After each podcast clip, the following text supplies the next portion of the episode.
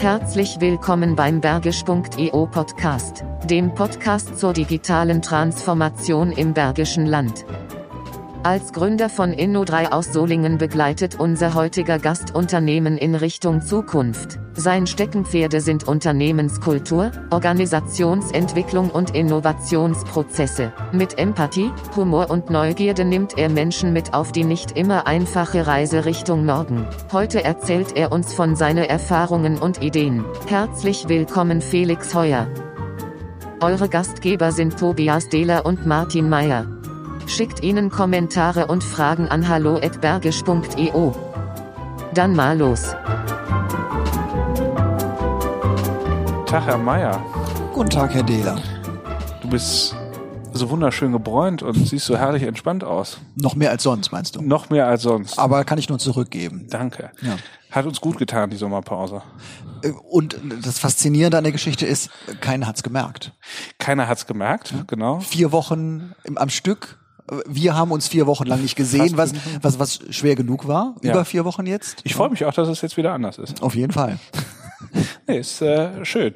Und heute, Martin, Wup Wup, Partyraketen, Konfetti. Es ist soweit. Bergisch.io. Das hundertste Unternehmen hat sich heute das Profil freigeschaltet. Fantastisch. Geil, oder? 100 Unternehmen, nicht schlecht. 100. Und das innerhalb von zwei, Vier- drei Monaten. Ja. Ne? Ja. Ja, Sehr doch. gut. Also ähm, es könnte natürlich immer schneller gehen, könnte natürlich immer noch mehr sein. Es haben sich auch schon einige registriert, die gerade dabei sind, das Profil noch freizuschalten. Aber äh, an der Stelle deswegen nochmal die Aufforderung: Leute, tragt euch ein, kostet ja nichts und bringt eine Menge. Auf jeden Fall. Und, und, und 100 ist natürlich, äh, oder über 100 auch eine, eine Hausnummer. Wer da noch dabei sein will oder vorne weggehen will, der sollte sich beeilen. Absolut. Wir könnten ja mal zumachen. das Genau. wäre das wär eigentlich So, mal der Punkt. Genau. Ja, so. Nee, Irgendwann ist Schluss. 110. Schluss? Ist wie bei Ale Dieter. Irgendwann ist halt nichts mehr da. Das ist Server So ist voll. Dann Nein. Hervorragend. Sehr cool, Also sehr cool. ich denke, wir starten voller positiver Energie, äh, guter Nachrichten und äh, mit viel Bock in, ja, ich sag mal, das zweite Halbjahr dieses Jahr mit dem zweite Halbjahr. Podcast. Und ähm, es sind nicht mehr viele Folgen bis Weihnachten, aber da müssen wir heute noch nicht drüber nachdenken. Wobei es schon Ideen gibt. Es gibt schon Ideen, dazu dann ein andermal. Richtig. Heute konzentrieren wir uns jetzt mal erst auf einen coolen Gast. Auf unseren guten, coolen Gast, ganz genau. Freuen wir uns sehr drüber. Ähm, Obstkorb, Playstation und Kicker sind ein alter Hut. State of the Art ist agiles Arbeiten, New Work und Sabbaticals. Die Unternehmenskultur muss stimmen, die Chemie im Unternehmen. Aber was ist das eigentlich, Unternehmenskultur? Und warum scheint der Aufschwung ihrer Bedeutung von Unternehmenskultur parallel mit dem Begriff der Digitalisierung einherzugehen? Oder ist doch alles ein alter Hut? Hierauf finden wir heute vielleicht Antworten. Unser Gast ist Geschäftsführer der Innovationsberatung Inno3. Als systemischer Organisationsberater und Kulturarchitekt denkt er in neuen Formen von Zusammenarbeit und begleitet Organisationen und deren Menschen auf dem Weg in die Zukunftsfähigkeit im digitalen Zeitalter. In seinen Vorträgen zeigt er, wie sich Unternehmen über gezielte Arbeit an ihrer Kultur einen Wettbewerbsvorteil in vielen Bereichen verschaffen können.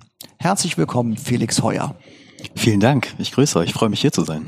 Ja, schön, dass du da bist. Irgendwelche inhaltliche Kritik? Hat was gefehlt? Ich habe mich gerade gefragt, woher ihr das habt. Das hört sich gut an. Steht das so auf der Website? Nee, aber du kannst den Text gleich bei Martin kaufen, das ist kein Problem. Martin, schön. Ja, ich wollte mal. Ja, wir machen sowas so auch noch Schön. nebenher, ähm, dass wir, also äh, ich glaube, es gab mal eine Sendung, eine Lobhudelei, äh, Götz genau, Alsmann, genau, äh, Zimmerfrei. Zimmerfrei. Ja, zimmerfrei, sonntagsabends. Ganz genau. Ja, und unsere. Gäste sollen sich ja wohlfühlen bei Ja. uns und sollen auch gleich richtig reinkommen. Aber wir und sagen immer nur die Wahrheit. Auf, auf jeden Fall. Es, es soll ja schon Leute gegeben haben, die aufgrund dieser Lobhudelei ihr Xing-Profil ändern wollten. Wir schauen mal. Richtig. Felix, wenn man auf eure, auf deine Website von Inno3 geht, dann sind da so drei große Bereiche, ähm, mit denen ihr euch beschäftigt. Innovation, Kulturarchitektur und Organisationsentwicklung. Ja, Äh, genau. Mega Begriffe. Ähm, vielleicht magst du uns einfach mal ein bisschen erklären, was dahinter steckt und vielleicht auch, wie du dazu gekommen bist, dich mit den Themen zu beschäftigen. Ja, gerne. Ich mache es mal andersrum. Ich sage jetzt mal was zu mir und dann, ja, wie der, wie der Weg da so Genau. hin war. Felix Heuer, ich sagte schon, Gründer, Geschäftsführer der Inno3 GmbH. Ja, dass ich jetzt hier sage, ich habe mal eine eigene Innovationsberatung, hätte ich wahrscheinlich vor zehn Jahren auch noch nicht gedacht. Aber es ist ja so der Weg dahin. Du kommst so an Stationen und so ist es in Innovationsprozessen auch. Du kommst an Stationen und überlegst, ist es das wert, das auszuprobieren? Ist es das wert, das weiterzumachen? Und so kommt mein Weg auch dahin. Ich habe mal irgendwann Pädagogik studiert, habe mich mit Menschen und Organisationen beschäftigt. Immer da, wo Organisationen sind, sind auch irgendwie Menschen hinter und habe mich dann äh, gefragt, was macht es manchmal eigentlich so kompliziert in Zusammenarbeiten, in gemeinsamen ja, Organisationsformen und was macht es vielleicht leichter? Und wir haben es mit Menschen zu tun, aber wir haben es auch immer mit Strukturen, mit Mustern zu tun. Ich habe dann irgendwann mal vier Jahre in einer Beratungsfirma gearbeitet, die sich damals auch schon auf äh, ja, Change Management auch so ein riesen Buzzword und vielleicht können wir damit heute auch ein bisschen brechen und auch Agilität mal ein bisschen entzaubern. Mhm. Das finde ich immer ganz nett und nicht in diesem ganzen Buzzword-Dschungel zu bleiben. Aber Veränderung, ja, Veränderung mögen wir alle irgendwie nicht gern. Wir müssen uns überwinden, etwas zu tun. Und äh, das ist heute so beim Thema auch Digitalisierung, aber auch wie damals, wenn es ums Thema Fusion, Zusammenlegung von Standorten geht. Und das hat mich schon immer interessiert und auch fasziniert, wenn Menschen irgendwas zusammen tun, irgendwas zusammen erreichen müssen. Und dann habe ich mich nach den vier Jahren äh, Beratungsfirma, mal habe ich mal studiert, Human Resources Management. Der Mensch steckt da schon drin in dem Studiengang. Sehr viel mit dem Thema Innovation beschäftigt. Innovation heißt auch Veränderung. Ich höre immer so alte Hüte, ja, mal hinterfragen, äh, Leid mit Leitplanken brechen und habe dann mehr und mehr auch gemerkt, dass ich etwas äh, kreieren muss, was es so noch nicht gibt. Denn es ist keine Unternehmensberatung in und drei. Ich komme nicht mit dem Köfferchen, mit dem schwarzen Rollköfferchen, das ist ja so das Bild von einem Unternehmensberater, der macht so eine Liquiditätsplanung, legt das den Leuten hin und sagt so, die und die Sachen müsst ihr outsourcen, dann seid ihr hocheffizient. Mhm. Wir gucken eher auf den Menschen, wir gucken auf das, was die Menschen miteinander tun müssen und wie sie es denn besser zusammen äh, tun können und nicht immer besser im Sinne von effizienter, äh, zusammengespart und äh, dann noch aus dem letzten Loch pfeifend, mhm. sondern eher so, wie können wir der Organisation und dementsprechend die Menschen in der Organisation dazu verhelfen, ja, gemeinsam etwas zu schaffen. Und da sind halt die drei Säulen mhm. entstanden, nämlich Innovationsnavigation. Einerseits brauchen die Menschen, wenn sie sich mit Innovation beschäftigen, Methodik. Sie müssen Methodik an die Hand bekommen, wie zum Beispiel, wie funktioniert eigentlich Design Thinking? Wie funktioniert eine Business Model Canvas? Wie funktioniert äh, Agilität oder was, was ist der Ursprung? Agilität kann ich nicht lernen, da kommen wir gleich auch nochmal zu. Aber was ist eigentlich so der Grundgedanke von Agilität und welche Methodiken stecken dahinter? Das zweite ist aber auch, was macht eigentlich Organisationen wie Spotify so erfolgreich? was ist das jetzt? Ja, ist das jetzt die wenige Führung oder weniger Führung? Ist das jetzt ein großer Freiraum? Und das dritte, und das hängt viel mit dem zweiten Bereich Organisation zusammen, ist das Thema Kultur. Da, wo Menschen sind, da wo Menschen zusammenarbeiten, gibt es irgendwie immer eine Kultur. Und es gibt ein schönes Beispiel, vielleicht fragt ihr mich das gleich auch noch, aber ich sage es jetzt schon. Was ist eigentlich Kultur? Ja, auch ein riesen Buzzword. Ich, ich habe mal einen schönen Vergleich gehört, der ist nicht von mir, aber Kultur ist wie ein Schatten, der ist irgendwie da. Du kannst höchstens das Licht darauf verändern, wie der Schatten dann fällt, aber der ist immer da. Und so haben wir es auch bei Kultur, ob ich will oder nicht. Ich kann nicht einfach sagen, wir machen jetzt eine Kultur, die ist irgendwie da. Ich kann auch nicht einfach sagen, ich verändere jetzt mal eine Kultur und morgen ist die anders das fasziniert quasi mich und ja, Inno3 und unser Team, sowas zu begleiten, bei so Prozessen zu unterstützen. Mhm. Also ich glaube, da ist ja schon eine ganze Menge drin, worüber wir dann heute noch sprechen können. Ähm, du hast in unserem Vorbereitungstext hier finde ich ein schönes Zitat von der Inno3-Website ja. äh, runtergeholt. Da steht nämlich, äh, Kulturwandel ist für uns der größte Hebel, um Organisationen nachhaltig zu verändern. Mhm. Ja. Und ähm, man könnte ja sagen, der eine oder andere würde es vielleicht anders machen. Der würde mal erst quasi versuchen, die Organisation zu verändern, also sich irgendwo hinzusetzen und zu sagen, komm, aus dem Organigramm streichen wir mal Abteilung X raus und legen äh, Y und Z zusammen, etc. pp. Und wenn das dann, wenn die Struktur stimmt, dann wird sich die, wird die Kultur schon mhm. hinterher wandern. Mhm. Ähm, warum kommst du von von der, also hm. von der Kulturseite hm. und nicht von der Organisationsseite ja. an der Stelle. Also vielleicht mal so der größte Stellhebel ist für mich, der größte Hebel, den ich umklappen muss, um wirklich auch langfristig eine Veränderung zu schaffen.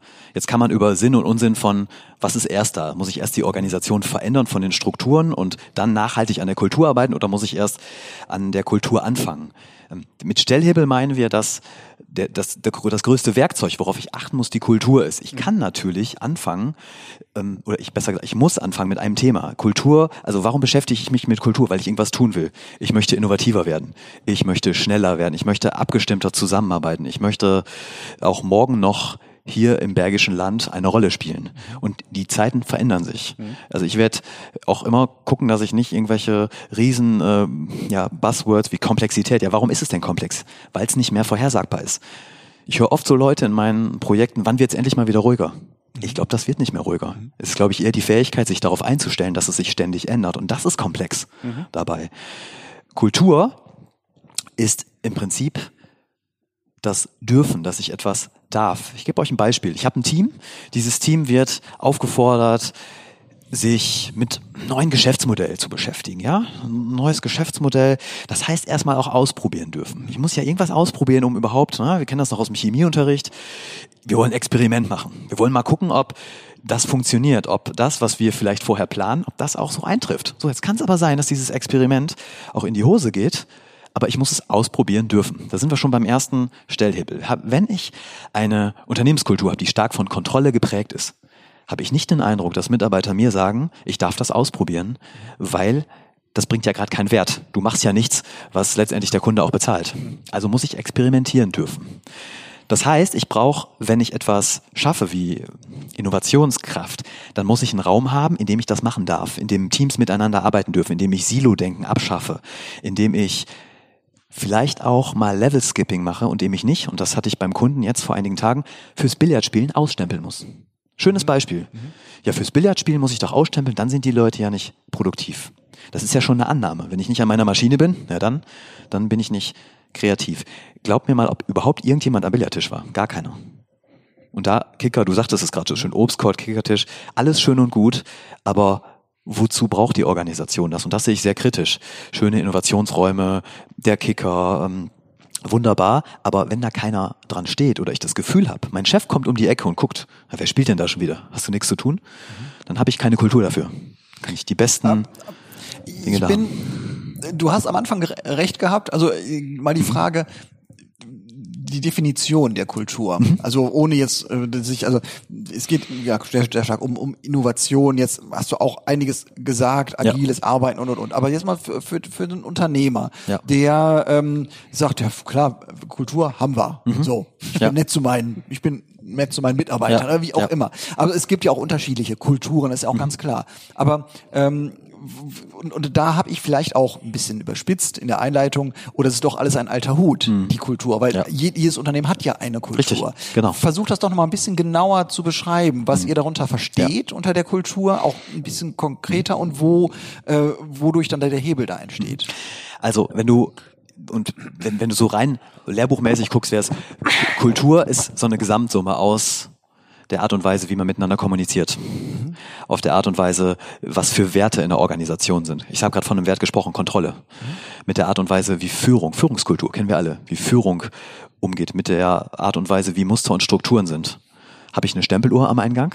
Mhm. Kontrolliere ich dadurch alles? Mit der Art und Weise, wie Teams miteinander zusammenarbeiten. Du kannst also sagen, Kultur ist die Gesamtheit von Dingen wie Kommunikation, Verhaltensweisen, Mustern in der Organisation, die ich irgendwie mache und ich schon gar nicht mehr weiß, warum ich sie mache.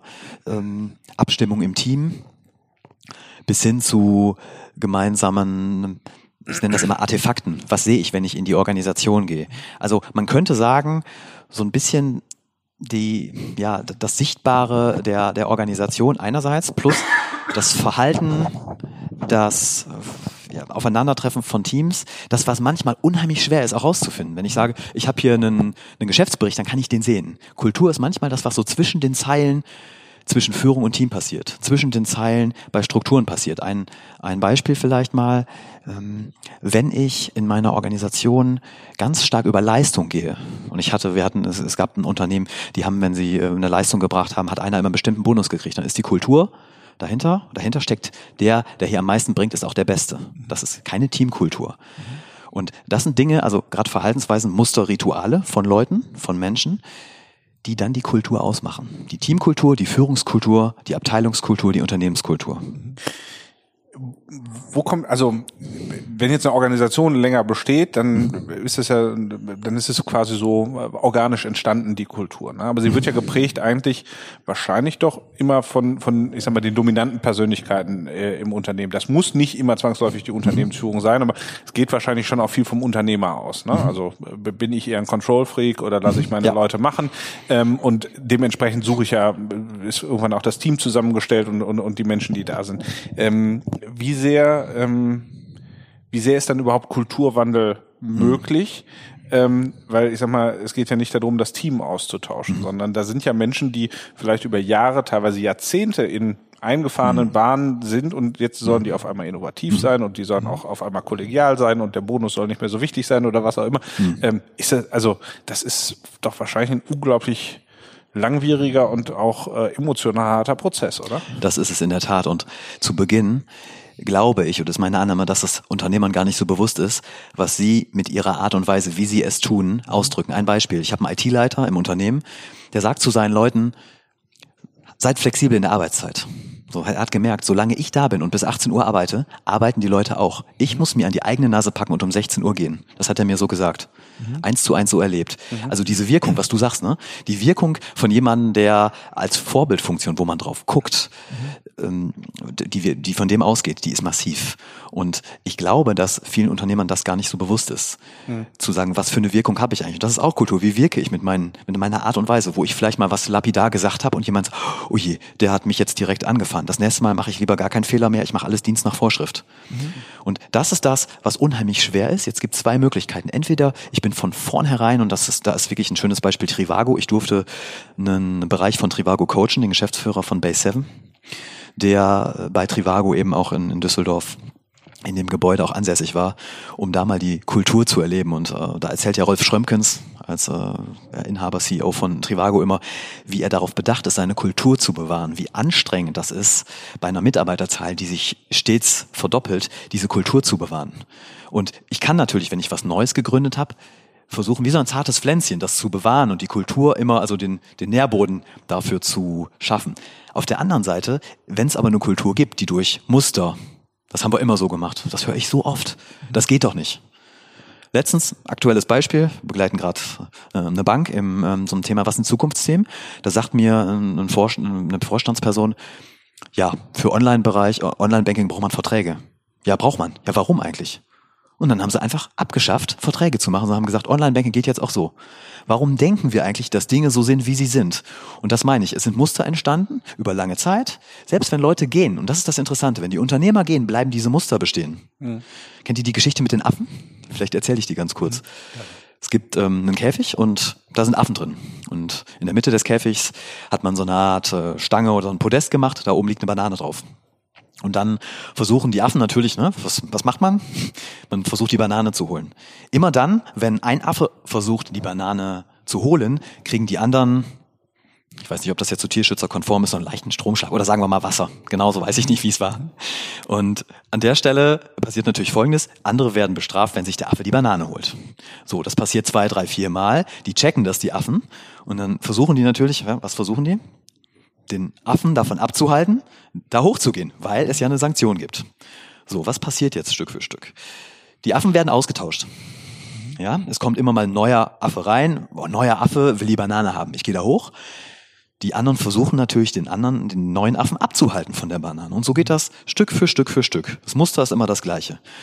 So, die Affen werden ausgetauscht, so dass irgendjemand immer das noch versucht und dann werden die Affen abgehalten.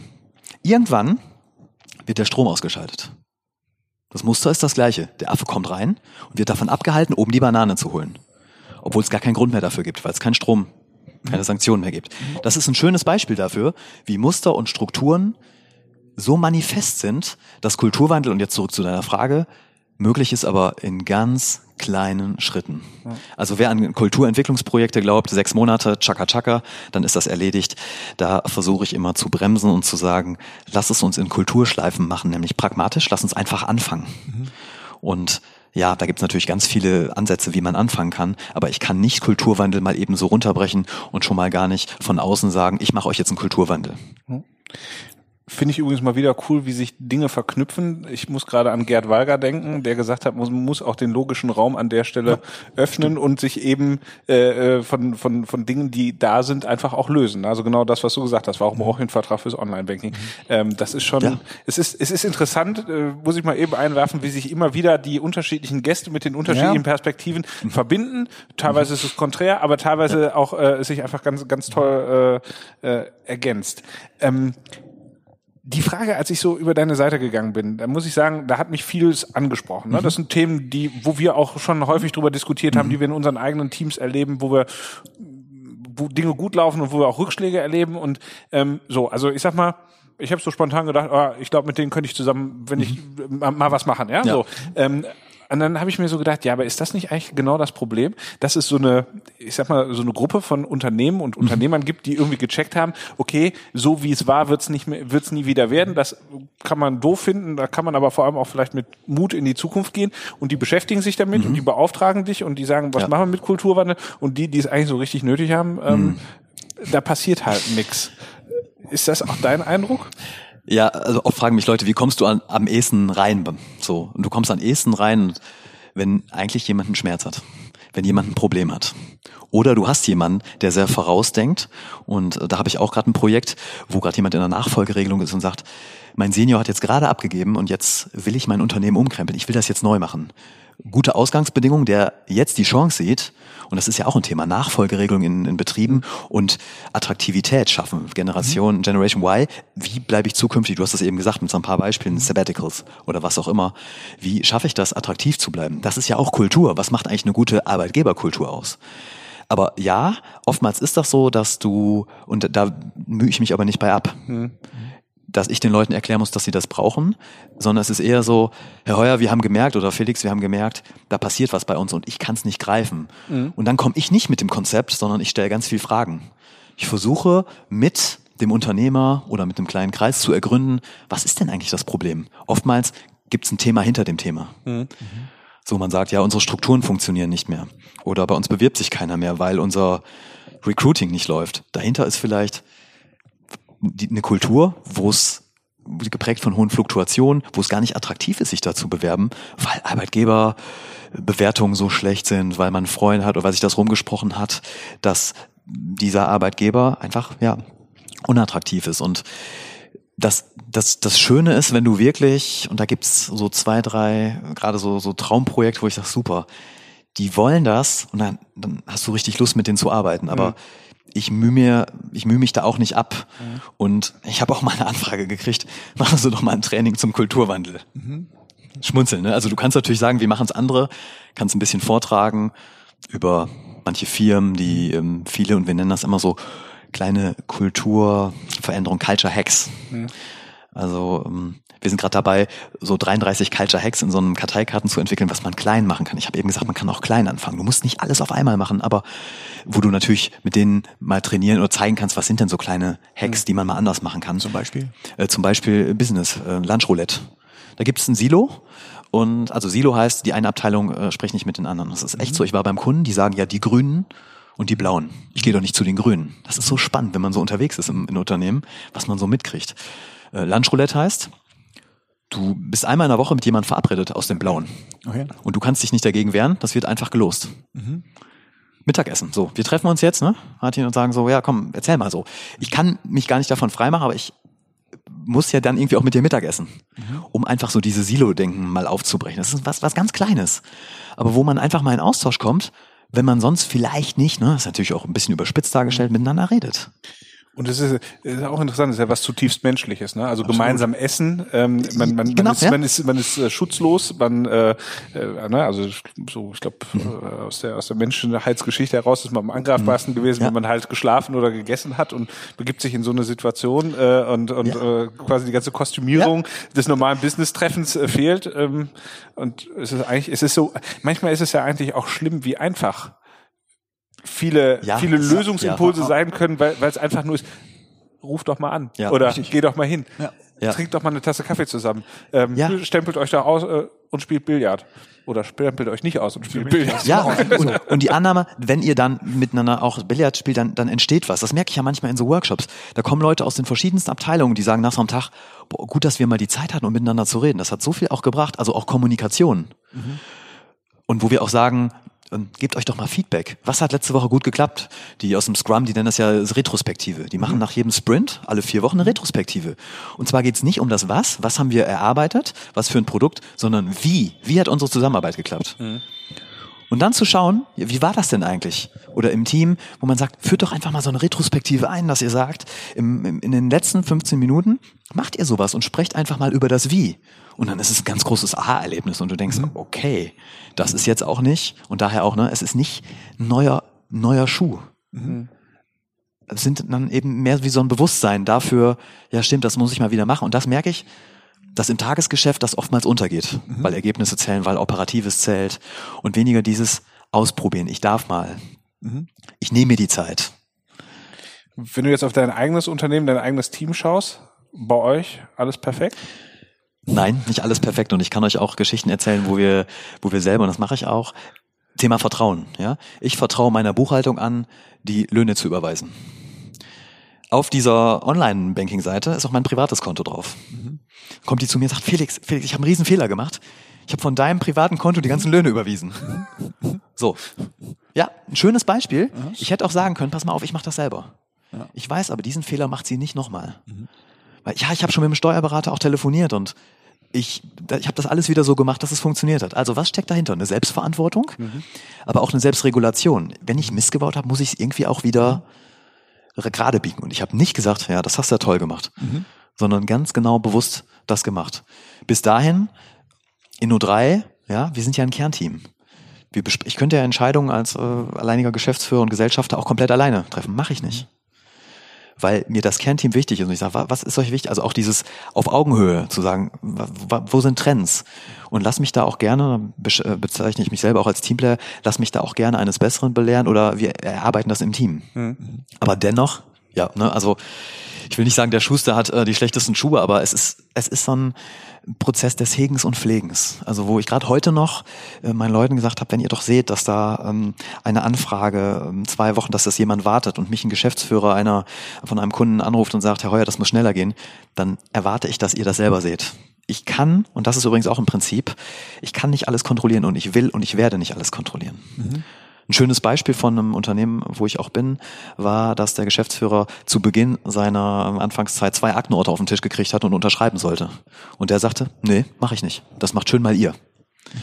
Was passiert dadurch? Ich kann ja nicht was, was ich nicht möchte, weiter delegieren. Ähm, also dann ist es weg. Aber wenn ich das selber machen muss, begutachte ich das nochmal mehr. Dahinter steckt, eigentlich prüfe ich mehr nach, ob ich es dann auch richtig gemacht habe. Und äh, ein letztes Beispiel zu diesem Thema Selbstverantwortung, auch aus dem Unternehmen, da war jemand, der konnte sich seine komplette Ausstattung selber bestellen.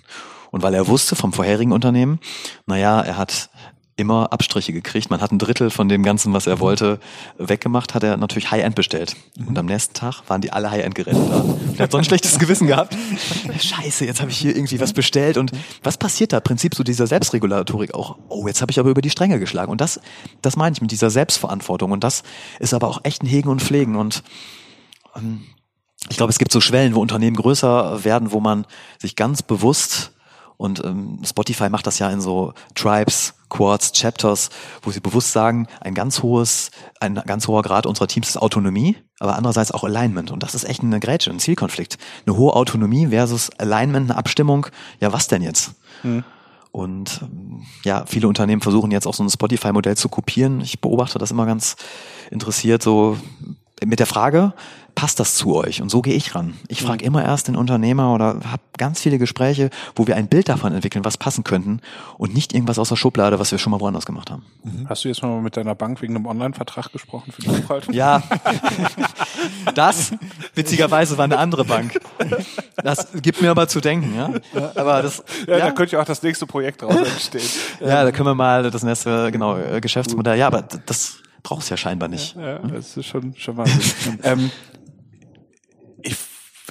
also ich finde dieses Thema Kultur mega spannend. Ähm, da, das, ich glaube, das, das, es liegt ja vor allem auch daran, dass es dass es im Endeffekt kein Rezept dafür gibt, ne? sondern dass es immer mit den Menschen zu tun hat und die, ähm, äh, die abzuholen und die, die mitzunehmen und ähm, es, man da auch nicht sowas wie Agilität oder auch in, in den Teilbereichen wie Design Thinking und so mhm. einfach so drüber stülpen kann und sagen kann, ja. äh, das genau. funktioniert genau. jetzt. Ne? Ähm, äh, ich glaube, das war das war ja einfach auch früher so ein großer Trend. Ne? Da gab es dann äh, Lean oder Six Sigma oder was auch immer in, in den unterschiedlichsten Bereichen, ob Produktion oder oder oder Finanzen oder wie auch immer. Also dann kam McKinsey, hat gesagt, mhm. das ist gut, mach das mal so und ähm, äh, ja. ne? da, da ist so eine Kultur entstanden. Wir lehnen uns mal zurück, dann rauscht der Zug an uns vorbei und dann können mhm. wir uns wieder nach vorne lehnen und weiterarbeiten. Ne? Und ähm, ja. da ist, glaube ich, Kulturarbeit heute schon schon echt anders. Wo was ich noch interessant finde, wo ist die, wo ist aus deiner Sicht quasi die, die Abgrenzung von Kultur zu Organisationsentwicklung? Mhm. Also ist die Organisationsentwicklung dann wirklich das, das Strukturelle? Mhm. Oder, oder ist es eigentlich, sind ja. das die zwei Seiten der gleichen Medaille? Ja, ich wollte es gerade sagen. Also du könntest sagen, das eine ist Organisationsdesign. Mhm. Ähm, was ja immer mehr kommt, sind fluide Strukturen. Also ähm, der ähm, Interviewer, ich habe gestern Abend noch über Spotify was gelesen, der auch sagte, naja, ich kann gar nicht sagen, wie wir diesen Freiraum schaffen. Ist es, weil wir zu wenig führen. Man könnte auch sagen, ja, ihr führt bewusst zu wenig, aber ist das jetzt gerade gut oder nicht gut? Also du brauchst auf der einerseits, einerseits sicherlich Strukturen, Management und Bewertungssysteme, ähm, eine gewisse Strategie. Das ist auch sowas. Ich mache keinen Kulturentwicklungsprozess, wenn das Unternehmen nicht weiß, wohin es will oder woran es krankt. Mhm. Deshalb frage ich auch immer, was ist eigentlich Schmerzpunkt oder Ausgangssituation, dass du jetzt gerade sagst, wir brauchen eine Veränderung. Das kann sein, es bewerben sich keine Leute. Es kann sein, es ähm, gibt ja viele Fluktuationen, wir, wir verlieren Umsatz mhm. und es braucht aber beides. Und was ich zu Beginn immer erst mache, ich nenne das so Business Need Workshop. Was ist euer Business Need? Warum wollt ihr euch damit beschäftigen? Ich mache nie von vornherein eine, Kulturentwicklung, sondern es gibt immer so dieses Why. Warum? Wozu? Mhm. Man könnte auch sagen Zweck oder Purpose. So, ne? Mhm. Und wenn das klar ist, und das muss man manchmal auch erst rausarbeiten, weil das noch nicht so klar ist. Dann geht es darum zu sagen, okay, wie ist denn die Strategie dahin? Und dann kannst du sagen, okay, von der Strategie, wir machen aus diesen zwei Einheiten mal eine Einheit. Wir, für, wir schaffen die mittlere Führungsebene ab. Das ist das Strukturelle. Das ist das, was vielleicht auf dem Papier steht, aber das Wollen, will der, will ich das auf einmal so?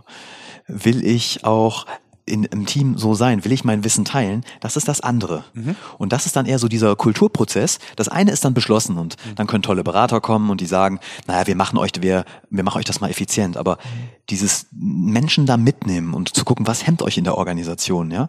Ich war letztens bei einem ähm, Kunden, der sagt, wir müssen total innovativ sein. Ja, aber auch gleichzeitig 17 Prozent einsparen. Und dann habe ich gefragt, was wollen Sie eigentlich? Was denn jetzt? Das ist ein Zielkonflikt. Mhm. Also ähm, damit will ich sagen, ähm, ich kann das eine vielleicht beschließen, aber ich kann nicht verlangen, dass meine Leute sich auch danach verhalten. Ja, wenn ich jetzt ein Team zusammenlege, sondern ich muss das irgendwie begleiten und auch an die Schmerzpunkte kommen, warum ich das vielleicht nicht will. Und man hört ja oder man erzählt ja, dass Dresdner und Commerzbank heute immer noch von Grün und Gelb sprechen. Ja, das mhm. ist doch ein Grüner.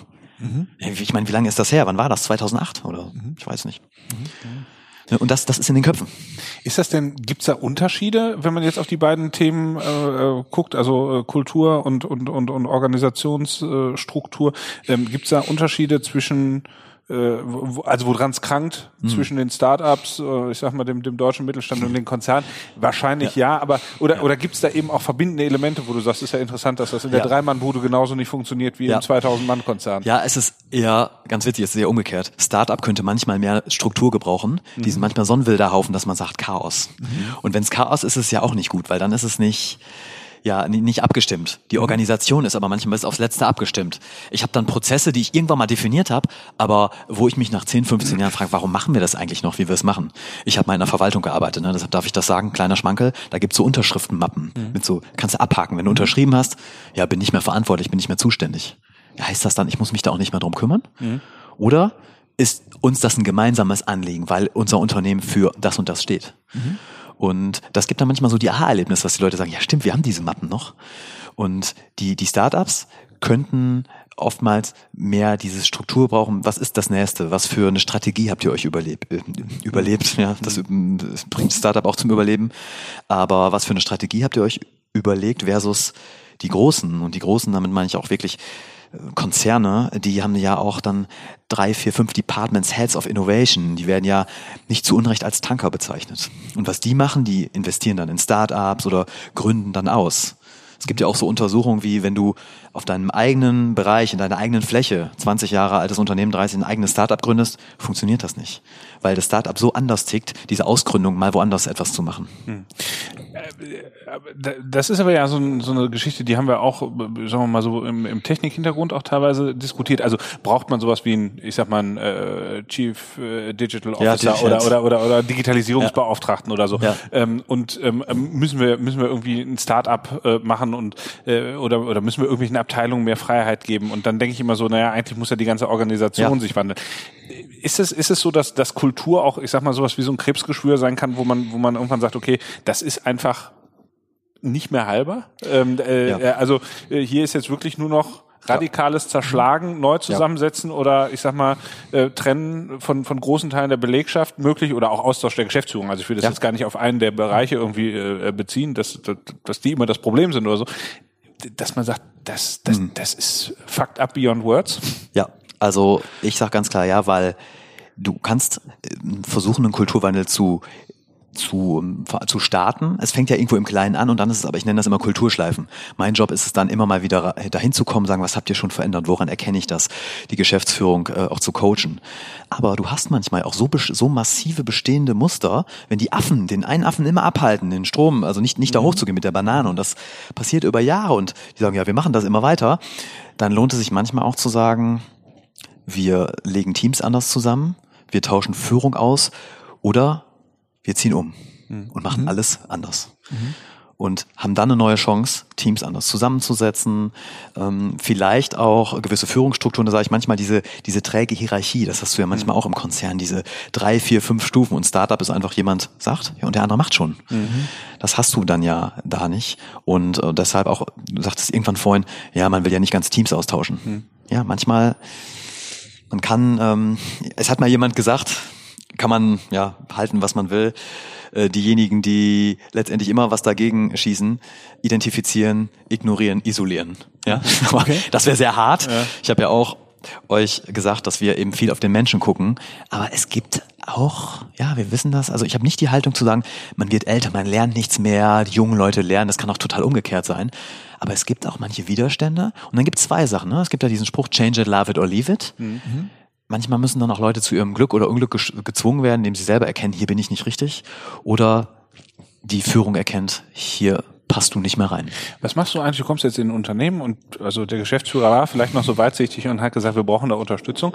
Und du stellst aber fest, der Typ, der mich hier eigentlich gerade angeheuert hat, der ist das Problem. Also anders, ja. du kommst ja quasi wie ein Arzt Gute und sollst, sollst ja. die Diagnose ja. äh, stellen und danach auch den, den, den Heilplan äh, entwickeln. Und du merkst, das Team ist nicht das Problem und das mittlere Management ist auch nicht das Problem, aber äh, der Fisch stinkt ganz eindeutig vom Kopf. Hast du so Situationen mhm. schon gehabt? Und, und also vielleicht für mich so verknüpft mit der Frage, wie analysierst du das? Wie kommst du da drauf und wie teilst du dann den Leuten noch mit, dass sie, dass sie aus deiner Sicht ja. Zumal ich glaube, dass es gar nicht so selten vorkommt, ja. würde ich jetzt mal sagen, weil das ist, ist in der Tat so, dass du, du hast jetzt eben von Vorleben gesprochen. Ja, ja klar. Und dann, von da geht das ja aus. Ja. Also ja, habe ich erlebt. Das ist ja das Schöne. Ich kann euch ja immer ein paar Schmankerl erzählen.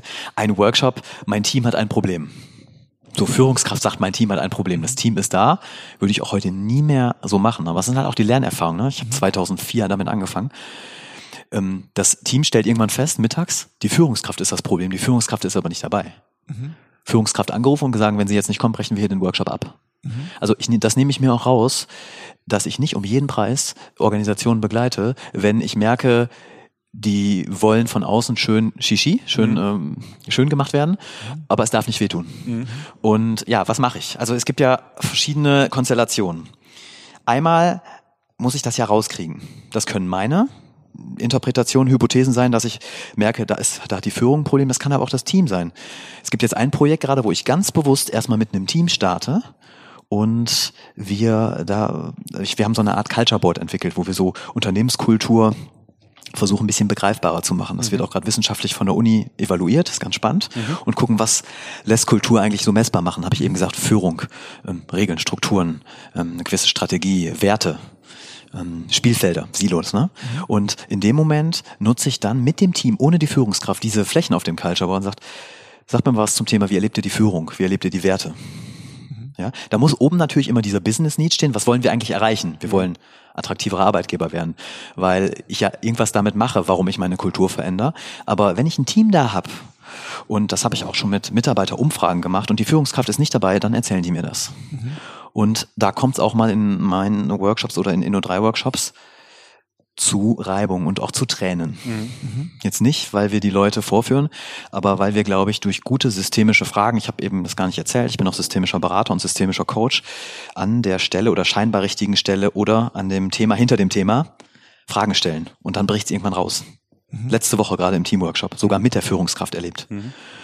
So, und dann kann ich natürlich eine Führungskraft haben, die hört sich das an und sagt, ich bin offen für Feedback die es ja eigentlich auch sein sollte, wenn sie sagt, ich will was verändern. Mhm. Ne? Oder ja, die soll mal was verändern, ich verändere mich aber nicht. Oder aber die sagt, nee, ich höre mir das an, aber ich verändere da nichts. Und dann würde ich genau als Externer, ich sage immer so schön, ich habe ja keine Karten im Spiel, das der Führungskraft spiegeln. Und wenn die Führungskraft dann sagt, nee, also ich habe auch schon mal einen Auftrag abgelehnt, vielleicht auch nächste Geschichte, da sagt die Führungskraft zu mir, ich habe das alles vorbereitet, Herr Heuer, machen Sie es mal so, dass es dem Team schmeckt, aber mhm. das soll so sein, wie ich mir das überlegt habe. Ich habe angerufen und habe gesagt, liebe Führungskraft, ich mache den Auftrag nicht.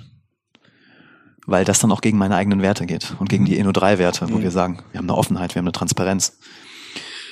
Also Szenario A, Führungs das Team hat das erarbeitet, ich gehe mit dann der Führungskraft in den Austausch und gehe dann im weiteren Prozess. Szenario B, die Führungskraft merkt oder Abteilungsleiter, Vorstand, das ist schön und gut, was sie da gemacht haben, aber das nehme ich mir nicht an. Mhm. Dann brauche ich eigentlich an der Stelle auch nicht weiterzumachen. Oder wir sagen, wir nehmen kleine Kulturveränderungsmaßnahmen fürs Team.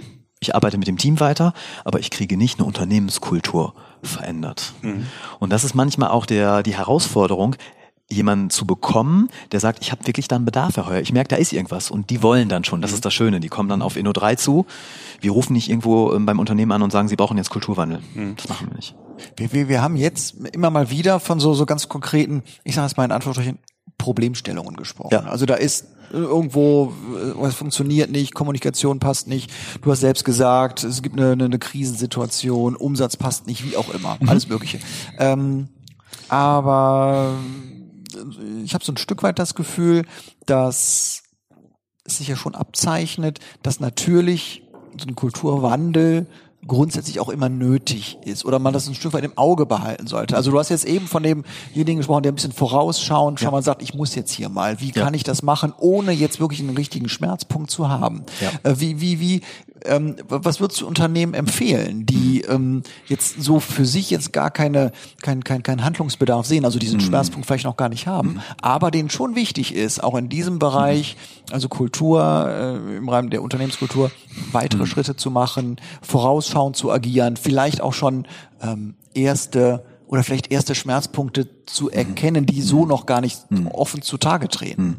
Also was, was kann ich da ja. tun? Raum für Austausch schaffen, Raum und Zeit für Austausch schaffen, wie man sich gegenseitig erlebt. Also miteinander sprechen ist schon mal das Erste. Eine Offenheit und eine Ehrlichkeit, wo es zu Problemen führen könnte. Das ist ja manchmal in Unternehmen, dass es gibt da eine schöne Methodik, äh, die heißt äh, auch der der Fehler meiner Woche. Also wo jemand im Team, auch ein, übrigens ein Culture Hack, der dann in unserem äh, Culture Hack Karteikartensystem zu finden ist, der Fehler der Woche. Wer hat diese Woche einen Fehler gemacht, der auf alle zutreffen könnte. Da habe ich natürlich schon Fehler gemacht. Aber ich habe euch gerade das gesagt, diese Retrospektiven, zu schauen, wie wir eigentlich zusammenarbeiten, wie man sich gegenseitig erlebt. Wieso kriege ich in einem Workshop von extern gespiegelt, dass es die Leute frustriert, wenn sie beim Billardspielen ausstempeln müssen? Das mhm. muss doch eigentlich gelebte Kultur sein, darüber zu sprechen. Mhm.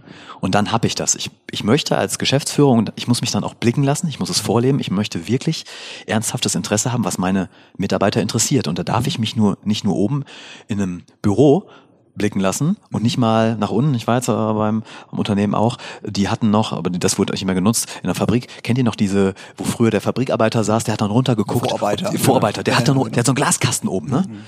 Wurde da nicht mehr genutzt, aber. Fantastisch. Ja, schön, ne?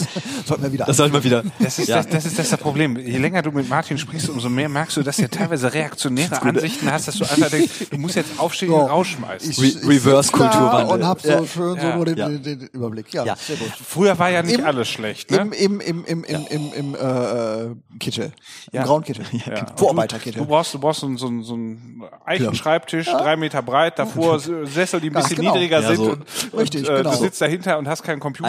Rustikal. äh, Kriegst Mails ausgedruckt, hingelegt, warum eigentlich nicht? Ja, Mal. äh, ganz genau. Ja, ganz genau. aber- aber bitte E-Mails ausdrucken. Genau. Auf gar keinen Fall, weil, weil Richtig. dieses Internet ist ja auch irgendwann. Das Ja, sogenannte Internet. ob sich das, Das ob sich das durchsetzen wird, Genau. weiß man ja auch nicht. Muss man Richtig. mal, ist ja noch Neuland für uns, ne? Richtig, Genau. genau. Also, also da auch wieder Raum für Austausch zu, zu schaffen und sensibel zu sein, für was gerade passiert.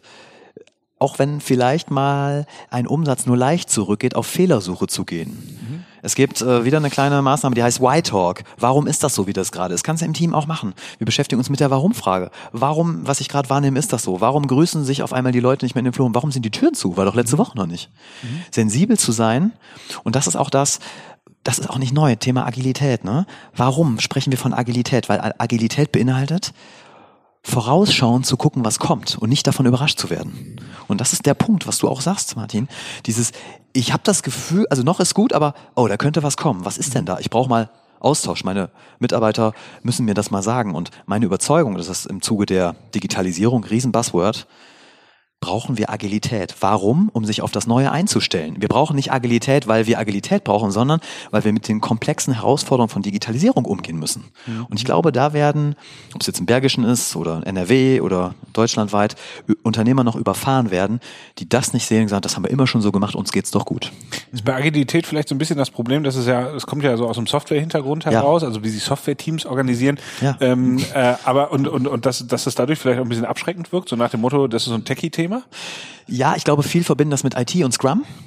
Aber was wir zum Beispiel machen, wir haben so Formate, die heißt agiles Arbeiten, wo wir zeigen, was kann ich daraus ziehen, wenn ich im Team arbeite. Jetzt kam gestern Personal auf mich zu, der sagte, ich möchte Kanban mal bei mir im HR-Team ausprobieren. Das Kanban-Board, was ich eigentlich für Produktionsprozesse nutze. Wie kann ich das auf meine HR-Prozesse beziehen? Und oftmals ist es so dieses Buzzword, wo Leute auch sagen, oh, was kommt jetzt auf mich zu? Ein großer Konzern, den wir begleiten, auch in, das ist ein Training jetzt tatsächlich.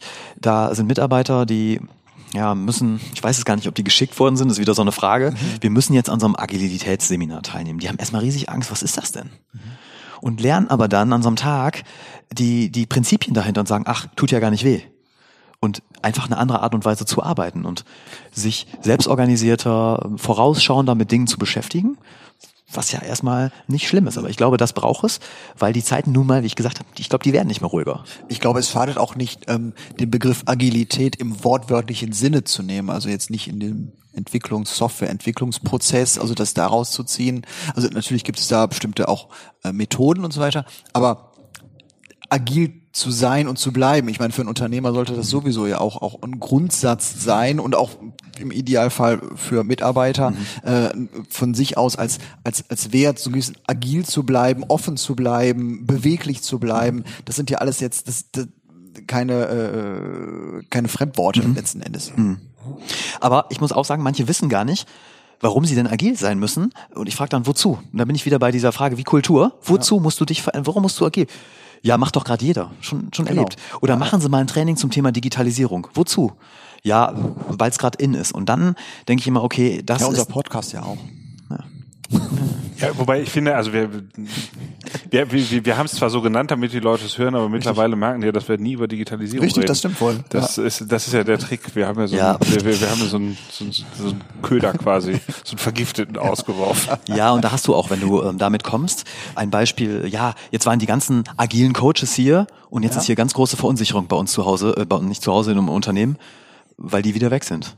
Weil keiner weiß, wozu er das jetzt nutzen will und in welchem Sinne. Also das kannst du dann trainieren, aber wie- warum nutze ich das? Also das ist irgendwie, ja, da bin ich wieder bei Kultur. Ich will es vielleicht auch nicht nutzen.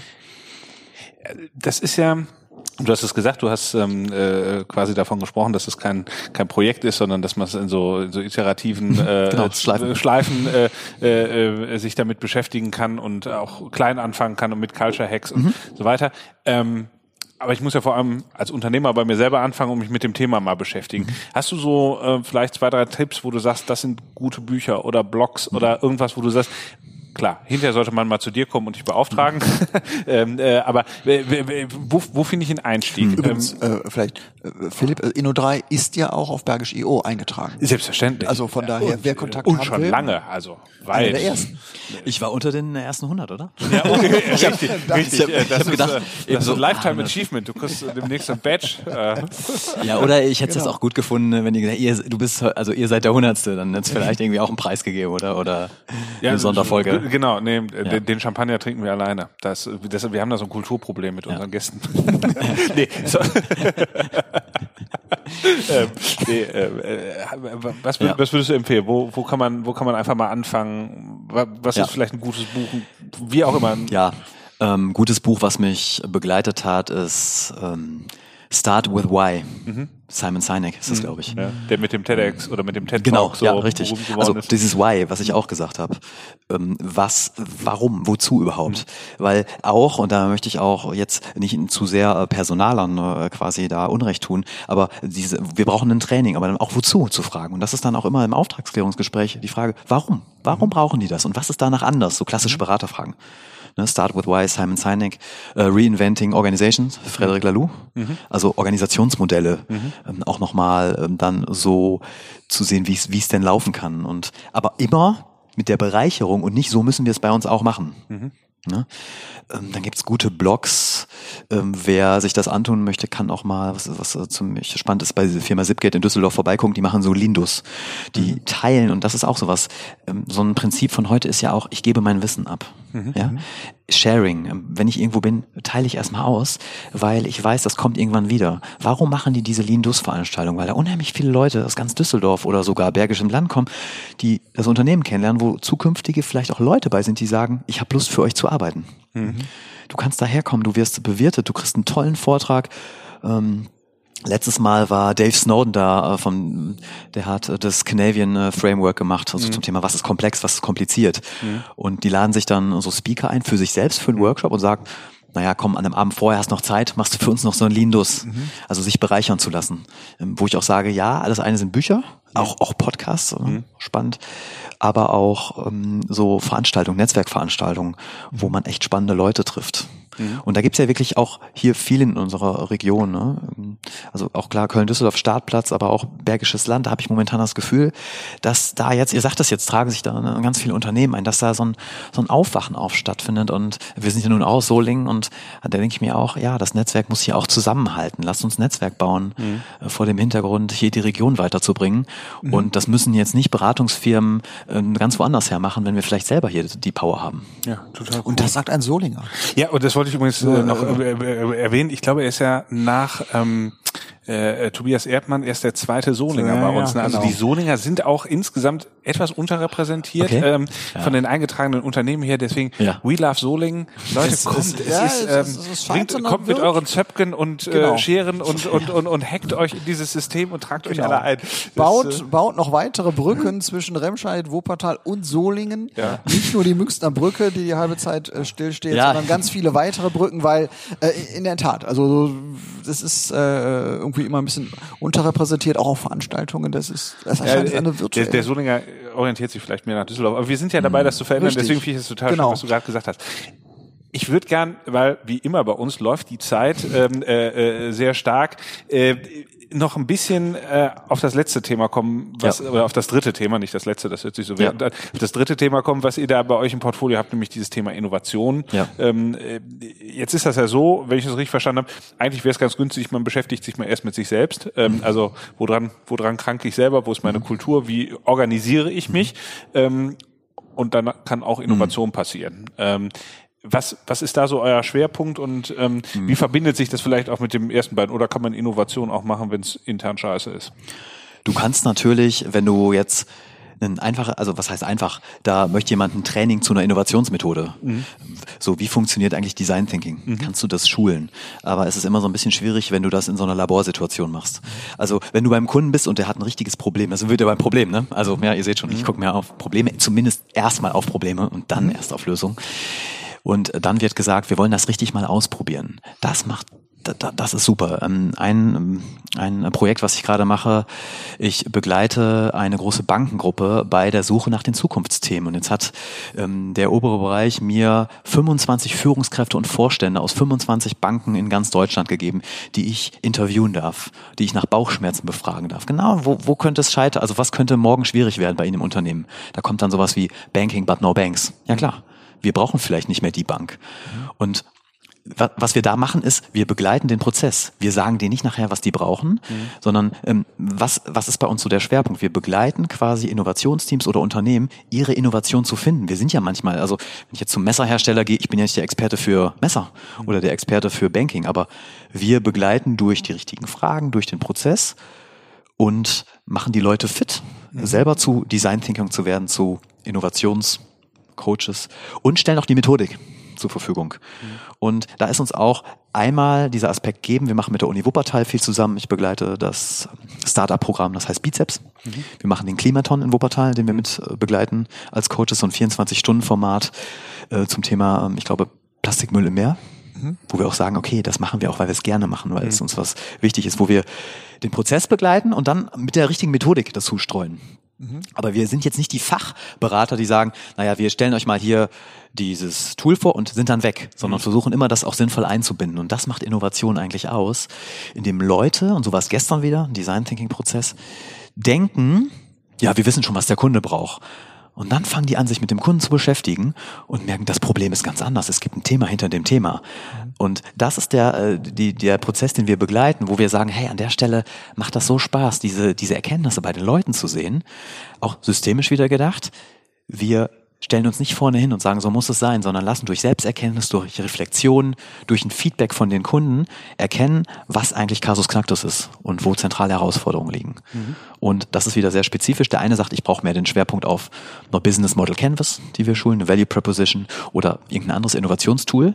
Und der andere sagt, ja, ich finde die Tools zwar wichtig, aber mir ist wichtiger, die Leute im Prozess äh, dahingehend äh, unterstützend ja, begleiten zu lassen. Mhm zusammengefasst für alle drei Bereiche, ähm, braucht's immer einen externen oder bist du eher so ein Impulsgeber, der ab und zu in die Organisation kommt, aber ich sag mal, diese, die Mentalität, die hm. du quasi mit deiner Arbeit ins Unternehmen bringst, die sollte sich hm. auch in der Organisation dann verselbstständigen? Also, äh, wie, wie, hm. Wie ist das und wie implementierst du das? Ähm, klar, du willst Business generieren, aber ähm, ja. im Endeffekt geht's ja auch darum, dass die Unternehmen wirklich erfolgreich werden mit dem, ja. was du implementierst. Und wenn ich, oder wenn du mich jetzt fragst, wie kommst du an Kunden, dann ist es eher eine vertrauensvolle Beziehung die sich lange aufgebaut hat. Es gibt einen Kunden, bei dem war ich fünf Jahre immer im Gespräch und irgendwann war der richtige Zeitpunkt. Mhm. So. Gepaart mit der Haltung, ich teile gern Wissen. Wir haben zum Beispiel drei von unseren Culture Hacks letztes Jahr in die Weihnachtskarte gepackt und dieses Jahr machen wir das auch wieder. Mhm. Wir teilen diese Wissensmethoden, ohne zu sagen, bestellt die mal bei uns im Online-Shop. Mhm. Wir teilen das mit dem Ziel, dass jede Methode selber auch gemacht werden kann. Da brauchst keinen externen für. Mhm. Es ist dann manchmal aber schon der Wunsch nach Orientierung oder nach Begleitung, wenn es dann da heißt, naja, wenn wir die Fragen stellen, hat manchmal der Kunde das Gefühl, wir wollen dem was verkaufen. Mhm. Habe ich schon gehört, ne? Mhm. Oder äh, ihr mit dem Inno3-Team, ihr stellt nochmal ganz andere Fragen. Ihr kommt richtig an den Kern dran. Mhm. Und das ist das, wo ich dann sage, dafür brauchst jemand externes, aber nicht quasi gesetzt. Ja, also ich glaube ganz viel Kräfte oder dieses Enabler-Prinzip. Also mhm. wenn ich das Gefühl habe, da diese Kulturschleifen, da stellt sich eine Führungskraft hin und die ist akzeptiert vom Team und da kann man offen sprechen und die fragt Leute, was haben wir eigentlich schon gemacht, um uns zu verändern? Da muss das nicht von außen ein Impuls sein. Okay. Aber es braucht schon manchmal diese, diesen Rahmen und manchmal hast du ja auch dieses der Prophet im eigenen Land. Mhm. Wenn ich dann manchmal reinkomme, wird das irgendwie mehr gehört. Mhm. Scheint auch ein Kulturthema zu sein. Ne? Wenn der eine, also wenn der interne das sagt, haben wir schon so oft gehört, aber es hat nochmal ein anderes Gewicht, wenn Inno3 kommt und, und der Felix oder Teams von Inno3. Mhm ich will, also, weil auch im, im, im Vorgespräch, wir haben uns ja schon auch vorab äh, von einer Woche schon mal unterhalten, ähm, so ein bisschen vielleicht noch aufräumen mit dem Gefühl, was vielleicht entstehen könnte, das ist jetzt alles sowas für Startups, für Unternehmen, die sich mit Digitalisierung beschäftigen, mit äh, äh die grundsätzlich schon äh, ganz weit vorne sind in, in ihrer Denke und ähm, wir haben natürlich hoffentlich auch viele Hörer äh, unter uns, also die, die auch, ich sag mal, einen Handwerksbetrieb haben, ein Maschinenbauer sind, in irgendeiner Weise auch vielleicht, wo man sagt, ein bisschen, die auch mit vielen Begriffen, die wir jetzt hier genannt haben, vielleicht im ersten Schritt nichts anfangen können. Ich bin aber, also wie gesagt, gerade aus den Vorgesprächen auch aus davon überzeugt, dass es für jedes Unternehmen ähm, hilfreich ist, an der Unternehmenskultur beispielsweise auch mal aktiv zu arbeiten, sich da einen Kopf drüber zu machen. Ähm, hast du vielleicht ich sag, drei wirklich konkrete Tipps für so einen Unternehmer, der sagen, pass mal, achte da drauf, mach doch mal das, äh, um bei dir im Unternehmen auch ein Stück weit voranzukommen. Äh, Ja. Also ganz losgelöst von Design Thinking und, und ähnlichen Geschichten, Mhm. wo ich vielleicht im ersten Schritt nichts, nichts äh, mit anfangen kann. Mhm. Ein konkreter Tipp, fragt eure Kunden. Oftmals bin ich darüber erschrocken, wie wenig Leute mir sagen, ich habe die Kunden wirklich mal gefragt, was sie frustriert. Das kann ja jeder Handwerksbetrieb machen, Richtig. indem er seine Kunden fragt. Mhm. Warum komme ich nicht darauf, meine Kunden zu fragen? Das zweite ist, denkt nicht in fertigen Lösungen. Natürlich brauche ich fertige Lösungen, aber wenn ich, das hängt ein bisschen zusammen mit dem Fragt eure Kunden, ähm, wenn ich schon weiß, was eigentlich die Lösung ist, brauche ich meinen Kunden nicht mehr zu fragen. Also sei offen, könnte ich jetzt auch sagen. Denk nicht in fertige Lösungen, sei offen. Und äh, dann gleichzeitig verbunden mit der Haltung auch, ja, mein Geschäftsmodell lasse ich vielleicht auch mal in Frage stellen von den Kunden. Und das dritte ist, hinterfragt eure eigenen Muster, wie ihr etwas tut. Wie ihr etwas immer schon getan habt. Mhm. Ähm, Wie Mitarbeiterbeteiligung passiert. Wie Aufträge angenommen werden. Wie, ja, ich überlege mal gerade, was noch ein gutes, konkretes Beispiel sein kann, wie ähm, möglicherweise auch, könnt ihr ja sagen, im Handwerkerbetrieb, wie Fahrtrouten bestimmt werden. Bestimmt das das, das Office oder darf der, äh, darf die Person im, im Service das, das selbst bestimmen? Also gerade auch von Freiheit. Ähm, Und ja, sich darüber äh, zu beschäftigen, wie habe ich es gemacht und was verhindert das eigentlich? Also immer wieder sich auch zu hinterfragen, ob das, was ich mache, auch gut ist, noch zeitgemäß ist.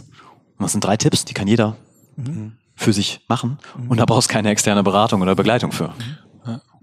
Wobei ich jetzt hier natürlich auch Denkfehler. Ich wollte jetzt nicht grundsätzlich Handwerksbetriebe ne, so genau in diese in, in diese Schublade reinstecken. Äh, aber ich glaube, das ist auch das Wesen von Digitalisierung oder von Transformation, dass solche Grenzen halt äh, aufgebrochen werden. Jedes Unternehmen kann sich da Gedanken drüber machen, kann sich da oder macht sich die nicht. Also das hängt ja letzten Endes ja nicht von der Branche oder ähnlichem ab. Äh, aber wie gesagt, Ja. die, die, die einen machen es und die anderen wissen Ja. vielleicht auch gar nicht wie. Genau, also dieses Frag eure Kunden könnte ich auch sagen, fragt eure Nichtkunden, Ja. wer nicht bei euch kauft. Das wäre auch ziemlich radikal. Warum frage ich eigentlich nicht die, die schon immer woanders gekauft haben, Ja. warum die nicht bei mir kaufen? Ja. Oder warum die sich nicht für mich interessieren? Und das kannst du ja in jedem Bereich Ja, genau. auch. Das ist ein mega spannendes Thema. Ähm, ich muss sagen, ich habe das schon häufig bei Folgen gehabt, aber heute ganz besonders, dass ich das Gefühl habe, die Zeit ist wie im Flug vergangen. Absolut. Ich muss euch aber darauf hinweisen, dass wir mal wieder Wow. die Stunde geknackt haben. ähm, wir lassen ja immer schon ein bisschen vorlaufen, deswegen ähm, Okay. äh, stimmt der Ah, ja. Wert hier nicht ganz für, für die Nettozeit hinterher, aber ähm, ich glaube, wir müssen leider so ein bisschen zum Ende kommen. Ich habe aber das Gefühl, Martin, äh, dass wir hier einen Kandidaten sitzen haben, mit dem wir auch noch ein zweites Gespräch irgendwann mal führen können, ähm, weil ich glaube, da gibt es noch einige Sachen, wo man auch tiefer einsteigen kann. Wie so häufig in, den, so in, den, in unseren ersten Folgen. Wir machen das einfach so, es fällt mir gerade ein. Wir haben ja im Mai angefangen. Ja. Und wir machen das einfach so, dass wir jetzt in Zukunft, wir laden in der gleichen Reihenfolge jedes Jahr die gleichen Gäste Richtig. ein und sprechen einfach immer weiter mit denen. Richtig. Und dann entsteht daraus sowas, dass man sagen kann, okay, der ist älter geworden und der ist besser geworden und ähm, äh, die ist ja endlich mal interessant geworden und also mal gucken, das könnte, das könnte ja ein, ein schönes Quer- oder Das ist so, auch Längsschnittprojekt so ein sein. kleines genau, so ein Langzeitprojekt, ganz genau.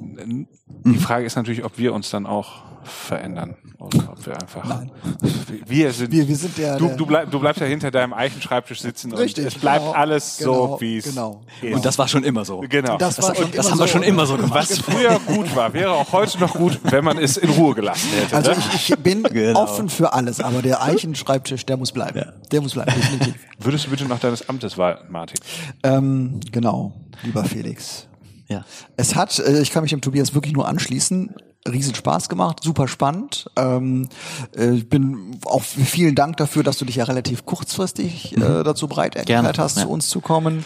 Äh, wir werden uns sicher noch sehen und hören Mal gucken, was wir dann für dich haben. Heute haben wir die heiß begehrte Bergisch IO Tasse, auch für dich, ja, die jeder unserer Gäste bekommt.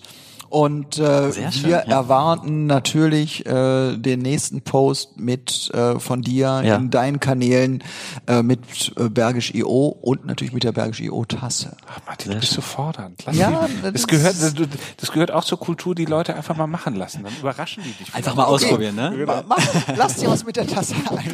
Du, Aber er sagt trotzdem, irgendwas musst du machen mit dem Ding. ja, natürlich. Er kommt, er ja, kommt nicht das, raus. ist ja, das wäre ja Haut. Ressourcenverschwendung. Also gut, äh, dann äh, der nächste Post, wo ihr die Tasse enttarnen müsst, äh, wo vielleicht irgendwo die Tasse eingebaut ist im Inno3-Kontext. Suche den, Genau. nicht den Fehler, Genau. sondern den zusammen. Suche die Tasse. Genau. Wir merken, im Endeffekt ist es eine einzige Gesprächstherapie für Martin hier, damit er, damit er einfach vielleicht doch auch selber mal in der Zukunft ankommt und ähm, diese altbackenen Sichtweisen dann mal hinter sich lassen kann. Vielleicht in der letzten Podcast-Folge, die wir zusammen machen, können wir dann deinen mentalen Eichenschreibtisch verbrennen. Mein mentaler, also ich werde signalisieren, äh, äh, wirst es erkennen, sobald ich nicht mehr mit einem analogen Einkaufszettel äh, äh, einkaufen gehe. Wir uns im Edeka treffen.